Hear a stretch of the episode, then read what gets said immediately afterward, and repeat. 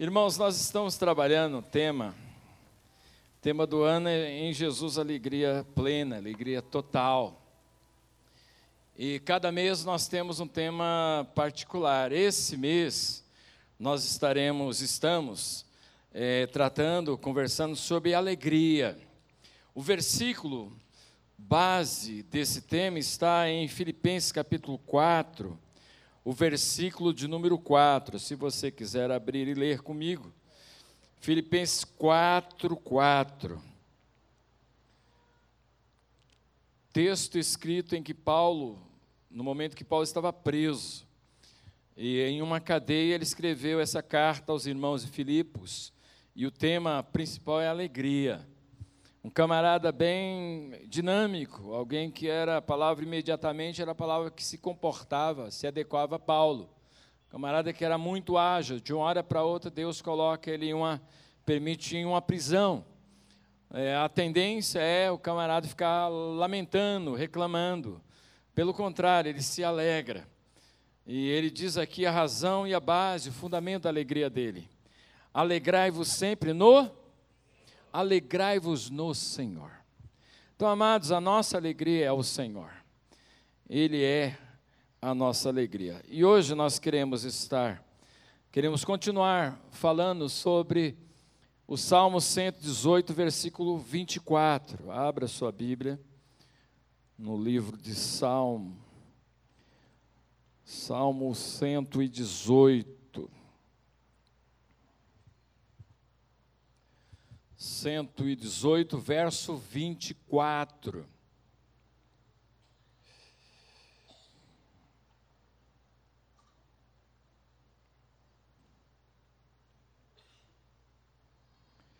Este é o dia que o Senhor fez, regozijemo-nos e alegremos-nos nele. O salmista está falando que neste dia nós devemos alegrar, só a título de lembrete aos irmãos, semana passada falamos sobre isso. É, é muito comum a gente olhar o texto e achar que isso está circunscrito a uma área religiosa e que isso não funciona na vida. E isso é muito comum nos dias de hoje. Achamos que esse negócio de Bíblia, igreja, verdades aqui é só alguma coisa restrita ao fim de semana, ao momento religioso. E se esquecemos que Jesus veio nos trazer vida e vida em abundância. Vida é vida mesmo, é no nosso cotidiano, é além das fronteiras desses limites de domingo, de dia religioso. E o salmista está enfrentando dificuldades e problemas. Mesmo assim, ele olha e vê que é Jesus, é o Senhor que é o motivo, a razão e a alegria dele. A alegria não estava circunscrita às questões da, do contexto, mas a alegria estava no Senhor.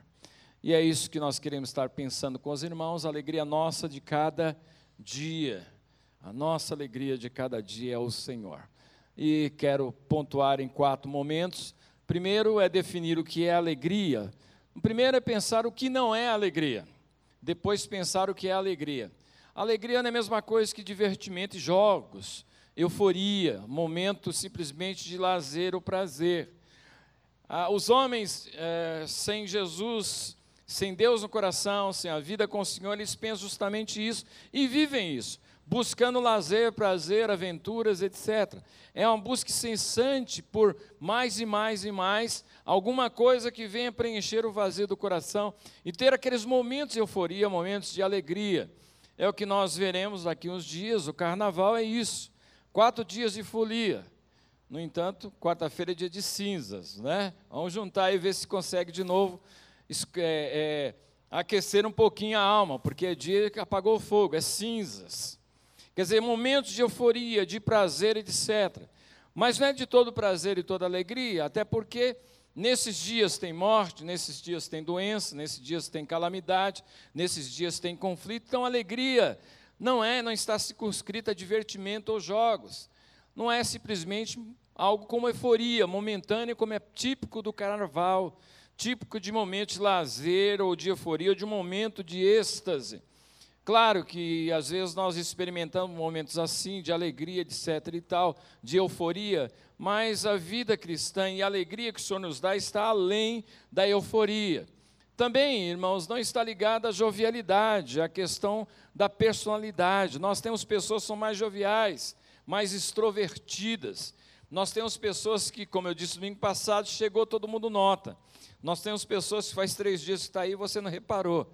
Tem gente que de fato tem essa, essa, essa, essa expressividade, tem essa jovialidade, tem essa maneira contagiante, às vezes, de ser alegre, mas é muito mais do que isso. Também não é estar, mesmo que estar despreocupado, como se vende aí nas agências de viagem, para você viajar e lá naquele local você ter uma alegria, um prazer excelso, distante de preocupação, distante de outras realidades do seu cotidiano. Aí você vai, passeia aquela coisa toda, mas tem um ponto final, tem um tempo delimitado. E mesmo que você pense assim, você sempre para onde você estiver, ir. Você saindo daqui, você indo lá para uma ilha paradisíaca, de belezas, com iguarias mil. Mesmo indo para lá, você leva um problemão, sempre. Você, você está entendendo? Você é o problema. Então, por onde você vai, você leva você, tá? Então, a geografia e a praia não vai mudar quem é você. Você continua o mesmo, né? Você pode distrair-se, mas isso não resolve o problema. Né? E alegria também aliás, a definição alegria é um estado de viva satisfação, de, de, de estar vivo, de estar contente, regozijo, júbilo e prazer, de viva satisfação. É um estado, não é um momento, aí que é a coisa. Não é simplesmente momentos de alegria, mas é um estado de viver alegre. E isso é possível além daquilo que você é. Você precisa de alguém para que você venha experimentar esta alegria, é um vivo estado de satisfação. E, e, voltando ao salmo, nós temos aí a alegria do salmista em meio aos desafios da vida. Por exemplo, em meio à tribulação, ele fala sobre tribulação, o mesmo salmo. Em meio à tribulação, invoquei o Senhor e o Senhor me ouviu e me deu folga. Ele está vivendo um momento, em algumas traduções, diz angústia. Quer dizer, não é alguma coisa que o camarada está vivendo que não tem lutas, dificuldades e problemas. Isso vimos a semana passada, só recordando. Senhor, é, não temerei, o Senhor está comigo, não temerei. que me pode fazer o homem? Então significa que o medo está aí presente, que há oposição, que era alguém que está enfrentando lutas.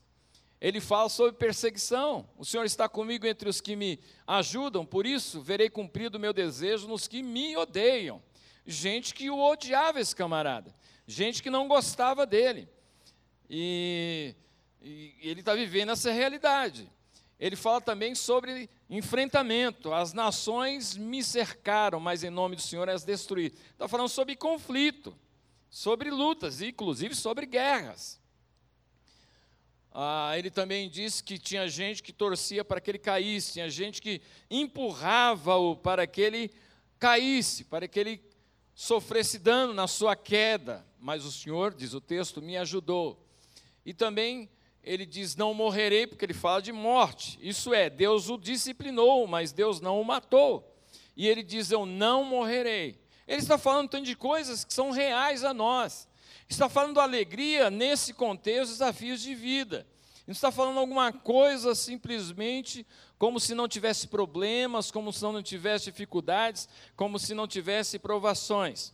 É que a alegria dele não está circunscrita a isso, não está localizada nisso, mas a alegria estava no Senhor.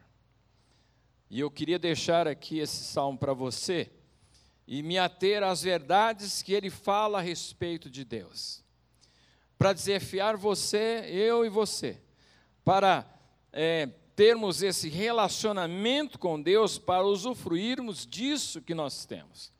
Às vezes nós vivemos em meio a alma vazia, olhamos para o balcão da nossa, para as prateleiras da nossa vida, para o nosso interior, tudo vazio, e se esquecemos que nós temos um banquete. E pense, irmãos, que um dia nós estaremos na glória, e a Bíblia diz que Deus vai enxugar dos nossos olhos toda lágrima, porque eu penso que uma das lágrimas é saber que a gente teve um banquete na nossa frente e a gente viveu fome. A gente tinha na nossa frente iguarias do banquete com Deus, mas por inclinação pecaminosa, por negligência, por ah, essa, essa maneira esquisita de ser pecador, nós nos esquecemos que nós temos um banquete. O salmista, ele tinha esse banquete, ele absorveu esse banquete. Este é o dia que fez o Senhor, eu vou me alegrar no Senhor neste dia. Eu não sei o que esse dia reserva para mim, mas eu vou me alegrar nele. Não no dia, mas no Senhor. E nós temos o banquete na frente. Diante de Deus, Deus, nós, Deus nos deu. Deus nos deu tudo. E Deus nos deu o impossível, que foi Jesus Cristo que morreu por nós na cruz. E restou vencendo a morte, para que tivéssemos uma vida em abundância. Não é vidinha, não é vida sobreviver. É muito mais que isso, é vida em abundância. E eu quero desafiar você a pensar no Deus que alegrava o salmista. Esse Deus ele é tremendo. Essa é a razão da alegria do salmista. Primeiro, ele é soberano, falei a semana passada isso. 25 vezes aparece nesse salmo Senhor. A ideia do Senhor que é soberano que reina. A sua alegria está no Senhor. Lembrando que a sua vida está nas mãos do Senhor. Você não é dependente de circunstâncias, de, de, de humor de, de governador, nem decretos, lei ou política pública. Sua vida está nas mãos do Senhor. É Ele quem te mantém, é Ele quem te sustenta. É Ele que tem que ser a razão da sua alegria. Ele é soberano. Ele também é bom, diz o texto. Versículo 1: Rendei graça ao Senhor, porque Ele é bom eu vou experimentar nesse dia a bondade do Senhor. Tantos gestos de bondade, irmãos. Tantos gestos de bondade assim que você. Nós estamos aqui. Eu creio que ninguém tomou pedrada, ninguém foi é, perseguido vindo para a igreja. Alguém foi? Não. Não. Chegamos aqui com facilidade, temos liberdade, você com certeza deve ter um, tido um bom almoço. Quem almoçou bem, levante a mão aí. Isso, é. Sua esposa está do lado, você tem que fazer isso, senão. É. Comi muito bem hoje, nem comi nem a sobremesa. A coisa está tão boa que nem a sobremesa deixei de lado. Irmãos, quanta gente não teve que você tem? Quanta gente não teve que você tem? E você não é melhor que ninguém. Não é porque Deus olhou para vocês, nossa, ele tem um jeitinho, nada. É graça e bondade dele. E se você pensar para chegar tudo isso à sua mesa, quantas coisas aconteceram? Quantos privilégios Deus tem nos dado? Em vez de você olhar as coisas ruins, lembre-se da bondade de Deus. Deus tem sido bondoso com você. Ele é bom. Hoje eu vou me alegrar porque eu tenho um Deus que cuida de mim Ele é bom. E o é aqui é presente, dependendo das circunstâncias ele é bom, Ele é misericordioso. Há no coração de Deus um, um coração aberto para mim e para você. Ele é misericordioso, um coração que se compadece, um coração sensível para mim, a mim e a você. Então hoje eu posso experimentar a misericórdia dEle. Ele responde às nossas orações. Amém, amados? Ele responde às nossas orações. Não desista de orar. Ele sempre responde, sempre responderá. Pode ser que não responda do jeito que você quer, mas ele responde as orações. E ele tem o melhor para você. Pode ser que nunca seja da maneira que você quer. E quando Deus responde, você depois vai compreender que ele respondeu e a resposta dele, a resposta dele foi perfeita. Diz o salmista que ele é, abriu o coração diante do Senhor e o Senhor ouviu a oração dele. Diz aí a, a palavra: em meia tribulação, invoquei o Senhor, e o Senhor me ouviu e me deu folga. O Senhor me ouviu. Você sabe lá quem é que te ouve? Você já pensou quem é que tem a preocupação com você, que se interessa por você? É aquele que está no centro do poder, aquele que está no trono, aquele que reina. Eu tenho o privilégio de me alegrar hoje, porque eu vou ver Deus responder as minhas orações. Eu posso compartilhar com Ele. Eu posso entregar para Ele aquilo que rouba a minha alegria, aquilo que tenta me colocar para baixo.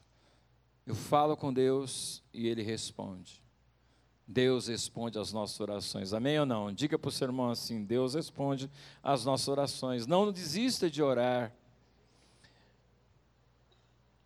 Ele luta comigo e por mim.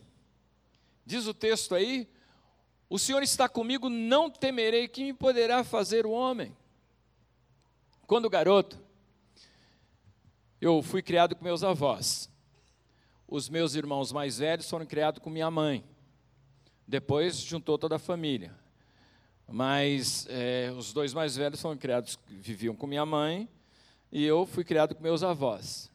Quando meu irmão, de vez em quando ele passava lá na casa da avó, ah, eu, nossa, porque o ambiente era ambiente de briga, de garoto, sabe como é que é? A gente sempre estava brigando, sempre encrenca, aquela coisa toda. E quando eu dava com meu irmão, não tinha medo de ninguém, porque ele era fortão. Ele chegou, depois ele serviu a aeronáutica, ele era a polícia da aeronáutica, né? E eu andava com ele, mexia com todo mundo. E aí, o que, que você quer? Aí você, aí, aí agora? E agora? É, era valentão com ele. Sem ele não saí de casa. Mas com ele eu não tinha medo. É o que o salmista está dizendo. Se o Senhor está comigo, quem temerei? O que no dia pode propiciar em mim o medo, o temor? Se o Senhor está comigo. Se o Senhor está comigo, eu não preciso temer o que o homem pode me fazer. Tema a Deus. Se você temer a Deus, você não vai temer mais ninguém. Quem teme a Deus não teme ninguém. Quem teme a Deus não precisa se postar como valentão, nada disso, ele teme a Deus. Ele descansa nesse Deus que luta por mim conosco. Como a Rose falou, há um Deus que luta por você. Se você aprender a confiar nele, e usar as armas que Ele nos dá aqui na palavra, Deus luta por você. Nem sempre na sua carnalidade, nem sempre, nunca no estilo vingativo seu, mas Deus, Deus luta por mim. Agora as armas são diferentes. Eu vi certa vez de alguém dizendo que o grande manual de batalha é o sermão de, da montanha. Bateu de um lado, você vira outra face, pediu para você andar uma milha, você anda duas, pediu a túnica, você dá também a capa. Que coisa! É reagindo, abençoando, que você vence. Agora, Deus tem que estar com você e em você, sozinho a gente não consegue. Nós somos vingativos, nós cultivamos ressentimento. Deus luta por mim, e Deus luta comigo. A luta é do Senhor, como nós já cantamos. Também, Ele é o meu refúgio, falamos a semana passada. Também, Ele é aquele que me guarda, eu estou amparado debaixo das asas dEle. Eu posso sair para a vida e saber que tem um Deus que é o meu refúgio, é o meu ninho. É ali que eu me acolho, é ali que eu tenho um aconchego. Sei lá o que o dia vai me oferecer, mas eu tenho um refúgio que é o Senhor. Sei lá o que vai acontecer durante o dia, mas eu vou me alegrar porque eu tenho um Deus que é o meu refúgio. Nele também está a minha vitória. Diz o texto aí, que nele está. O salmista diz que ele foi cercado por todos os lados, mas em nome do Senhor os destruí. Em todas as nações, versículo 10, me cercaram, mas em nome do Senhor as destruí. Como abelhas me cercaram, porém, como fogo em espinhos foram queimadas, em nome do Senhor as destruí. A minha vitória está no Senhor, nele está a minha vitória. Então ele não diz que foi na capacidade dele, na força dele, mas em nome do Senhor. Mas em nome do Senhor. É ele que nos dá a vitória. Então eu posso é, determinado no meu coração, eu vou me alegrar, porque eu sei que Deus vai dar a vitória hoje. Amém ou não? É Ele que é a vitória, e Deus nunca perdeu uma batalha. Deus está invicto, eternamente invicto. Deus nunca perdeu e nunca perderá. Batalha alguma, porque Ele, de fato, é todo-poderoso, nele está a minha vitória. Também nele está a minha força, Ele é minha força, o Senhor é minha força e meu cântico, porque Ele me salvou. O Senhor é minha força. Repita comigo, o Senhor é minha? É minha o quê? Posso todas as coisas naquele que me? Amados irmãos, eu posso me alegrar porque o Senhor é minha força. Não na minha capacidade, não na minha habilidade, mas na força do Senhor. E aí, amados, a vida nos propõe, às vezes impõe situações difíceis. Compartilhei no culto das 17, fui visitar o irmão Gilson. E irmão Gilson está passando lutas. Eu disse a ele: Você não é um coitado, nem assuma isso, você é um coitado, você é um filho de Deus. Que Deus permitiu a situação, porque Deus tem propósito disso na sua vida, inclusive, e na sua família. Sabe o texto que eu li para o Gilson? Ele estava eh, deitado no chão. A Simone não pôde pôr no, no, na cama, a gente deu a mão, ajudou o Gilson, ele ficou na cama. Você sabe o texto que eu li para o Gilson? Este é o dia que fez o Senhor. Portanto, eu vou me alegrar nele. Li para alguém que está doente. Li para alguém que está, às vezes, tendo uma notícia atrás da outra desagradável. Porque a alegria é no Senhor. E é Ele que nos dá força para vivermos assim. Em meio às dificuldades que todo mundo reclama, praqueja, nós temos o privilégio de se alegrar, enfrentar as lutas de cabeça erguida. Não sei qual a tua luta, meu irmão, mas o Senhor é a nossa força. Dependa dEle, confie nele. Eu já ouvi tantos irmãos falar aquele versículo prático da nossa teologia de cada dia, né? Estou no meu limite. Ah, irmão, estou no meu limite. Mas quem Deus pediu para você confiar na sua força? Onde está na Bíblia que você tem que confiar na sua capacidade, na sua habilidade, na sua esperteza, na sua inteligência, na sua sabedoria? A Bíblia nos ensina a confiar nele. A força é Ele que nos dá, e é Ele que é a nossa força. Eu não sei o que a vida te reservará, meu irmão, mas é possível sim se alegrar, independente das circunstâncias, porque o Senhor é a nossa força. É Ele que nos capacita. Amém, amados? É Ele que é, Ele é todo poderoso, irmãos. Não há limites. Não há limites. E disse ao irmão Gilson, como tenho falado aos irmãos doentes que, que visito, você tem que ser bênção num momento como esse. Em vez das pessoas virem buscar consolação, você precisa consolar essas pessoas. Não é motivo simplesmente de receber, é para dar, é para abençoar. Você tem que ser bênção nesse momento. Só é possível como? O Senhor sendo a minha e a nossa força. Eu posso me alegrar sim, porque o Senhor é minha força. Também, amados, ele faz proezas, e proezas são milagres. O texto diz aí que nós não devemos, é, nas tendas dos justo, justos a voz de júbilo e de salvação, a destra do Senhor faz proezas. A destra do Senhor se eleva, a destra do Senhor faz proezas. Deus age. Deus é um Deus que age, muito mais do que o diabo. E você precisa ver Deus agindo. E aprender ver Deus agindo e ver o milagre acontecendo de maneira comum na sua vida. Não aquelas coisas espetaculares que todo mundo vai ficar espantado, mas esses milagres que Deus faz no seu coração. Deus trabalhando com você, Deus lapidando o seu coração, você cada vez mais sendo parecido com o Senhor. Deus faz esse milagre em mim e você. Eu não sei o que o dia vai me reservar, mas eu sei que Deus vai fazer milagre na minha vida. Deus vai usar circunstâncias para trabalhar comigo. Deus vai usar momentos para trabalhar comigo. Deus faz proezas. Você crê que Deus pode parar o sol por você? Sinceramente. É meio duro, hein? É? Você crê nisso? Meu querido, irmão, Jesus morreu por você. Se existe um impossível infinitamente maior do que o sol parando, foi aquilo que o Senhor fez na cruz por você. Então nada é, é ilimitado, nada é limitado para Deus, não existe limites em Deus. Se Jesus morreu por você, tudo é possível, meu irmão. Não existe impossível. Se existe impossível, é Jesus Cristo ter morrido na cruz por você. Se ele fez isso, tudo é possível, amado. Olha para o teu irmão e diga assim: Deus te ama, meu irmão. Tudo é possível. Se Jesus morreu por você, meu querido, olha, as possibilidades são tremendas. O sol parando é absolutamente nada em relação àquilo que o Senhor fez na cruz por mim e por você. Até porque quem fez isso na cruz por mim e por você foi aquele que criou o sol. E que um dia vai apagar esse sol. E que lá na glória ele será o sol para todos os salvos. Para todos os salvos. Ele faz proezas.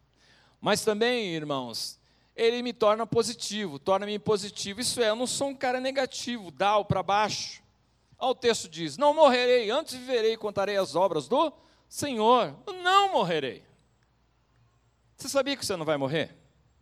Você que tem Jesus, você não morrerá. Há uma equação interessante. Os que nasceram uma vez morrerão duas vezes. Os que nasceram duas vezes morrerão uma vez. Estarão eternamente com o Sim. E a Bíblia não, não se não coloca esse termo para o salvo. O salvo dorme. O corpo do salvo está ali, mas a alma está com o Senhor, experimentando as delícias, os prazeres do céu. É, pensa, irmão. Você acha que lá no céu vai ficar tocando aquela harpinha, parecendo berimbau, desafinada, den, den, den, não tem quem aguente, né? Você acha que vai ser isso? Deus tem aventuras nos céu, céus para todos nós. Deus tem alegrias nos céus para todos nós. Deus tem abundância para mim e para você, lá nos céus. Eu não vou morrer, eu vou viver. E enquanto estiver aqui, eu tenho um projeto, um propósito maior, que é abençoar os outros, anunciando ao Senhor, através daquilo que falo e através daquilo que vivo. Você tem feito isso? Às vezes a nossa alegria diminuta porque a gente não espalha isso, a gente não testemunha isso. E à medida que você for fazendo isso, você vai experimentando mais alegria. Falei hoje isso pela manhã. O Senhor me torna você não pode ser um cara negativo, irmão. Para baixo. Ah, você está falando de. Não, estou falando mesmo. Você não pode. Você crê no Senhor, amém ou não? Ele é soberano, amém ou não? Esse soberano um dia morreu na cruz por você, amém ou não? Ele restou vencendo a morte, isso é verdade ou não? Como é que você pode ser negativo? Como é que você pode ficar simplesmente olhar para baixo, só cabrunhado, chato? Você não pode ser um crente chato, irmão. Você conhece crente chato, não? Aí você fala, estou olhando para onde? Faz isso não, por favor. É. Você conhece crente? Tem crente chato, mas chato. Que não tem jogo de cintura, é chato, é negativo, é tudo para baixo, só negativismo. O Senhor nos torna positivo, irmãos. Sabe, para cima. Para baixo nunca, sempre para cima porque Ele faz isso no nosso coração. Ele é a razão, Ele é aquele que nos guarda, que nos abençoa. É, ele nos torna dessa forma. Então não permita que você seja ranzinza. Lembro da oração de um pastor chamado Ironside. Ele orava assim: Senhor, não permita que eu seja um velho ranzinza.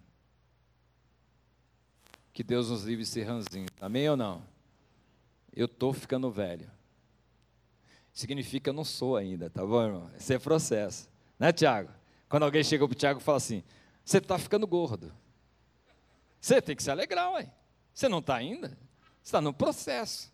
Alguém fala, você está ficando velho, então não estou ainda, então no processo. Então espero que envelhecendo mais eu não seja chato, velho chato, ranzinza. Nem, que barulho é esse? Hein? Por que bateria? Hein? Ah, Aprender a lidar com as diferenças, aprender a ter jogo de cintura, isso também, que Deus dê a graça de sermos em toda a nossa caminhada flexíveis, não negociando valores, mas com jogo de cintura, para não ser chato, não ser quente chato, sabe? Chato, intragável. Na verdade, esse Deus nos dá alegria para sermos pessoas que façam a diferença de maneira abençoadora. Ele também é o fundamento da nossa vida. A pedra que os construtores rejeitaram, essa veio a ser a principal, a principal pedra, angular. Isto procede do Senhor e é maravilhoso aos nossos olhos.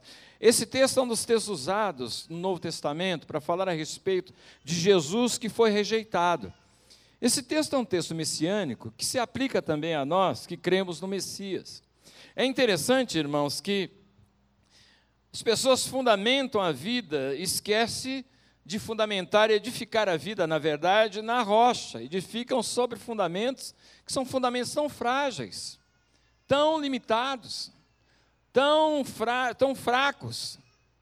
Eu compartilhei aqui uma experiência do pastor uh, Cláudio, da Missão Cairós, na época da Missão Cairós.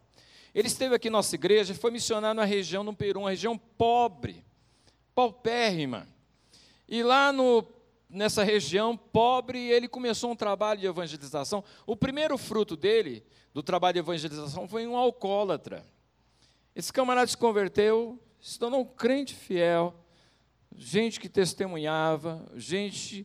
E se tornou inclusive o líder da igreja. Ele, quando saiu lá daquela região, ele, ele deixou esse irmão ex-alcoólatra, alguém para tomar conta da igreja, como pastor da igreja.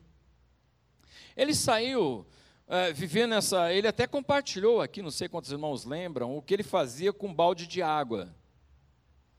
Não sei quantos irmãos lembram o que ele fazia. Ele fazia comida, lavava roupa, lavava louça. Ele falou para nós aqui, falou, olha, se vocês quiserem eu dou curso para vocês. A gente não consegue nem escovar dente com um balde d'água, não é verdade não é? Sua casa é assim, não? Em casa nós temos os monés cachoeira lá, que é uma beleza. Já torneira ligada, lá, blá. Catarato do Iguaçu, lá, né. A gente nem... E ele viveu nessa região. Ele, aliás, começou um trabalho nessa região. E diz ele que ah, saiu de lá, deixou uma igreja lá, e essa igreja aprendeu, mesmo a igreja vivendo numa comunidade pobre do Peru, e quando eu falo pobre do Peru, a realidade é muito pior do que a nossa aqui, do que a nossa realidade aqui.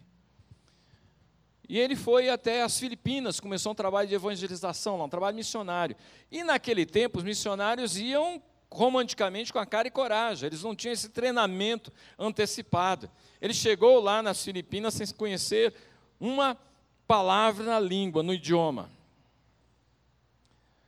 E ele disse depois que a palavra fé, no idioma lá na Filipina, é 16 letras. Ele disse que ele teve uma dificuldade, entrou em crise, porque ele chegou lá não conseguia comunicar-se nada. Ele achou que o inglês que ele conhecia, que sabia falar com certa fluência, que ele teria sobre, viveria ali. Ele teve dificuldades. Ele disse que chegou no mercado, foi no mercado, tinha dinheiro, voltou para casa sem nada, porque não sabia o que pedir, como pedir, como negociar. E começou a entrar em crise, desânimo, desânimo, de tristeza. Um dia ele recebe uma carta desse irmão, que for um alcoólatra, que agora é líder da igreja. Escreveu uma carta para ele, fez um desenho assim, com um bonequinho em cima e uma rocha embaixo. Diz e escreveu assim: ainda que a gente se abale, a rocha nunca se abalará. Nós temos a rocha que é Cristo. Aí lembrou-se de quem era aquele irmão, e agora o irmão consolando o coração dele, mandando essa palavra abençoadora. Nós temos uma rocha que é Cristo. A partir dali, meu querido, o ânimo voltou, a alegria voltou, e aí ele começou a fazer o trabalho missionário naquela região, depois foi para Bangladesh. Chegou lá em Bangladesh, assim, termos de avivamento, porque batizava 600 pessoas. Era batismo assim a rodo, coisa assim impressionante que Deus fez. Ele é a rocha, ele é a nossa rocha. Cláudio foi lembrado disso por meio de um irmão que fora alcoólatra, que agora era pastor. E Cláudio ouviu e falou: Puxa, que benção. Nós temos uma rocha que é Jesus. O fundamento da nossa vida é o Senhor. Ele é a rocha. Portanto, as provações virão, as dificuldades virão, mas nós temos uma rocha, um fundamento. E não seremos abalados, porque nós temos essa rocha que é o Senhor. Amém, amados? O Senhor é a nossa rocha. O Senhor é a minha, é a minha, o fundamento da minha vida. Portanto, eu posso me alegrar nele. Ele é a nossa luz. Compartilhei aqui no CU 17 que uma das coisas que nós temos medo, a humanidade tem medo é de trevas, escuridão. Você tem medo de escuridão ou não? É? Até ficar escuro, né? Eu não tenho medo, até ficar escuro, né? Aquele breu que não enxerga nada. Quando nós temos o Senhor, nós não enfrentaremos isso, porque Ele é a nossa luz. O Senhor é Deus, Ele é a nossa luz, Ele é a nossa luz. Eu posso me alegrar no dia de hoje, porque eu sei que Deus vai me guiar. Eu sei que Deus vai me direcionar, porque Ele é a minha luz. Eu não estarei nas trevas da ignorância, porque eu sei que o Senhor é a minha luz. Eu sei que não estarei nas trevas do medo e temor, porque eu sei que o Senhor é a minha luz. O Senhor é a minha luz. Ele é aquele que cuida de mim, aquele que me abençoa, aquele que me guarda, aquele que é a minha luz. E por fim, o salmista diz aí: Ele é o meu Deus. Ele diz para o Senhor: Tu és o meu Deus. Render-te-ei graças. Tu és o meu Deus, quero exaltar-te. É interessante, irmãos. Olha, Deus é meu Deus. E Deus se alegra com isso. É interessante como Deus é generoso. Deus se alegra em entregar-se para nós, como sendo, entre aspas, uma propriedade, uma propriedade particular, possessiva. Meu Deus! Eu posso me alegrar nesse dia, porque Ele é o meu Deus. Tudo isso, a onipresença, a onisciência, o amor, a misericórdia, a bondade, o poder de Deus, a eternidade de Deus, a paz de Deus, a alegria de Deus, tudo isso é meu, porque Ele é o meu Deus. Ele é o seu Deus, amém ou não? Eu posso me alegrar neste dia, porque Ele é o meu Deus, é nele que está a minha alegria. Sei que está longo, mas eu quero deixar aí encerrar com essa possibilidade de você cultivar a alegria. Como fazer isso? Primeiro, encarne gratidão. Diz o salmista, versículo 1, rendei graças ao.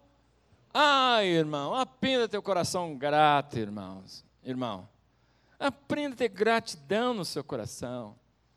Toma isso como lição na sua vida. Aprenda a agradecer. Cultive isso. Estimule isso na sua alma.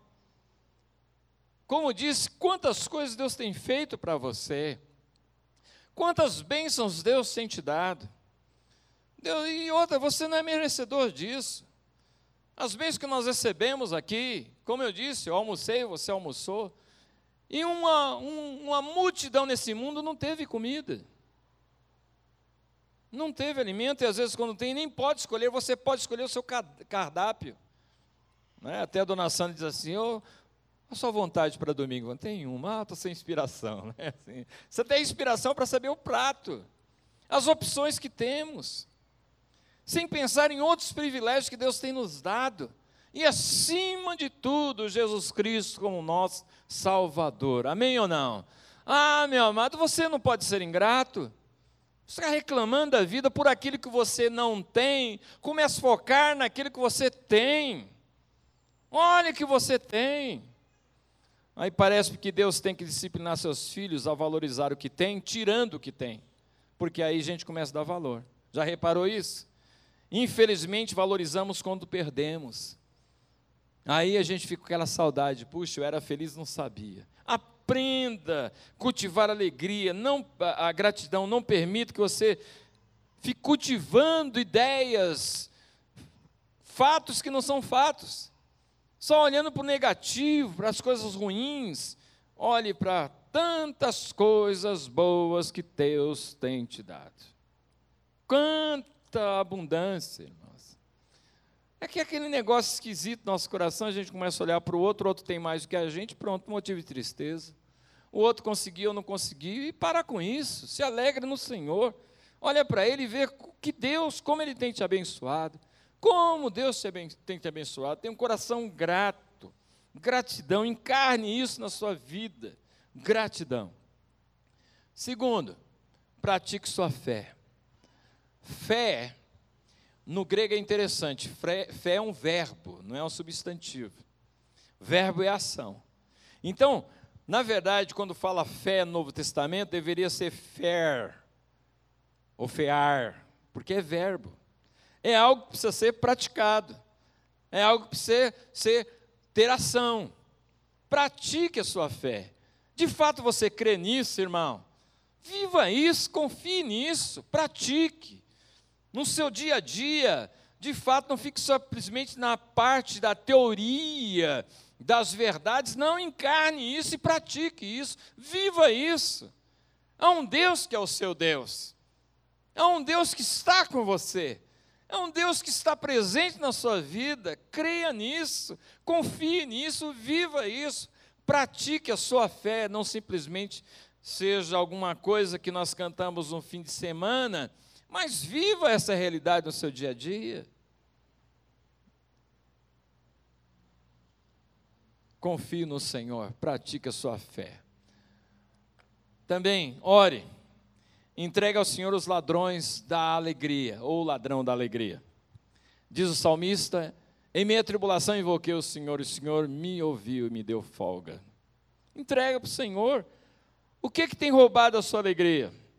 Quem tem trazido azedume à sua vida? Entrega para o Senhor, fala com Ele, abra o coração para Ele. Deus é um Deus que responde às nossas orações. Se existe alguém que quer ver você feliz adiante, é Deus. E Deus nos abençoa. A oração tem um segredo interessante. Oração não é só pedir, é muito mais do que isso. Mas a maior bênção da oração é que muda o seu coração. Pode ser que as circunstâncias não mudam, mas se você orar de maneira genuína, seu coração vai ser transformado você vai ser mudado. Você vai ver de maneira diferente o seu problema.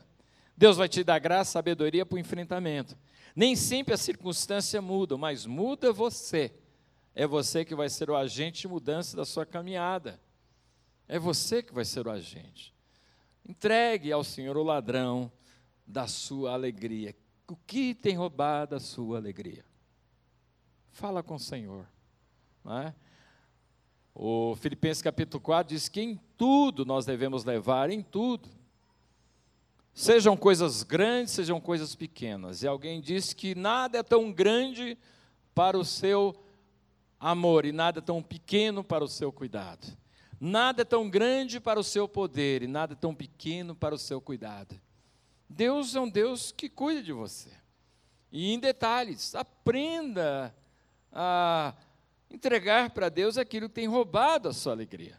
Circunstâncias, pessoas, dificuldades outras, coloque isso nas mãos do Senhor e experimente esse viver alegre. Também afirme individualmente, coletivamente as verdades sobre Deus. Acompanhe comigo. Diz o versículo 2 em diante. Diga, pois, Israel, sim, a sua misericórdia dura para sempre Diga, pois, a casa de Arão, sim, a sua misericórdia dura para sempre. Digam, pois, os que temem ao Senhor, a sua misericórdia dura para sempre. É para falar isso, mas falar principalmente para você.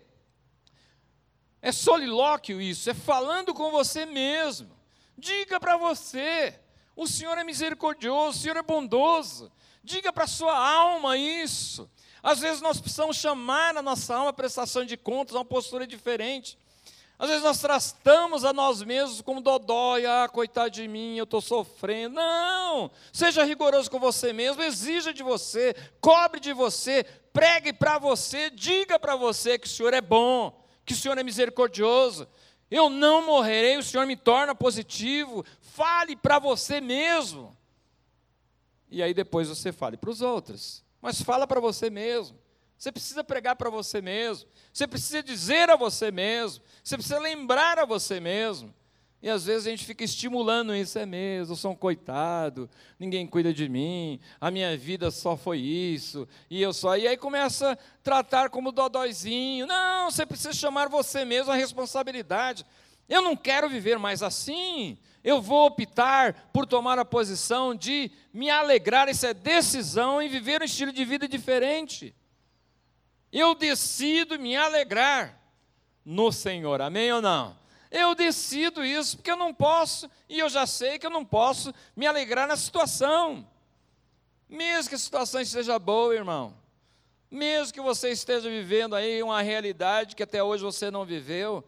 Mas não é isso que tem que ser a razão da sua alegria, tem que ser o Senhor, porque as circunstâncias mudam. E às vezes muda de uma hora para outra, repentinamente. E a gente tem visto isso em fatos que têm acontecido no nosso dia a dia.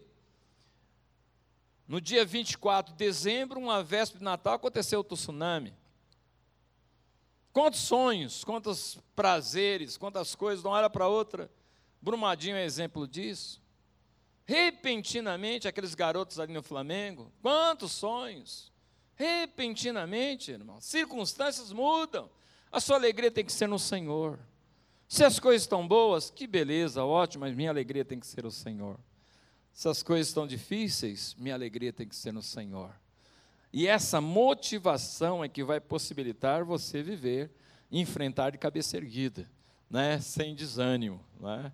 É o contrário da, da, da alegria, não é a tristeza, é o desânimo. Sabia disso? É o desânimo. Quando o crente está desanimado, é porque ele não está vivendo a alegria. Porque a alegria do Senhor é a nossa força. É a alegria que nos motiva. E aí você tem ouvido isso aí no futebol, ah, voltou a alegria de jogar e o camarada está jogando bem, porque a motivação, de fato, em última instância, é alegria. Não é? Servir o Senhor com alegria. Essa motivação de alegria nos empurra para tantas coisas boas. O contrário da alegria é o desânimo. Agora, deixa eu dizer para você: o desânimo você não tem como evitar, ele vai chegar. Não tem como evitar desânimo. A questão é ser derrotado por ele. Desânimo chega. A questão é ser derrotado por ele. Um dos homens que historicamente marcou aí a vida de muitos e marca até hoje, porque tem muitos livros dele, Charles Haddon Spurgeon, perguntaram certa vez para ele: o irmão já teve uma crise, um repórter, já teve uma crise, um momento de desânimo? Ele disse: sim, toda segunda-feira. Toda segunda-feira.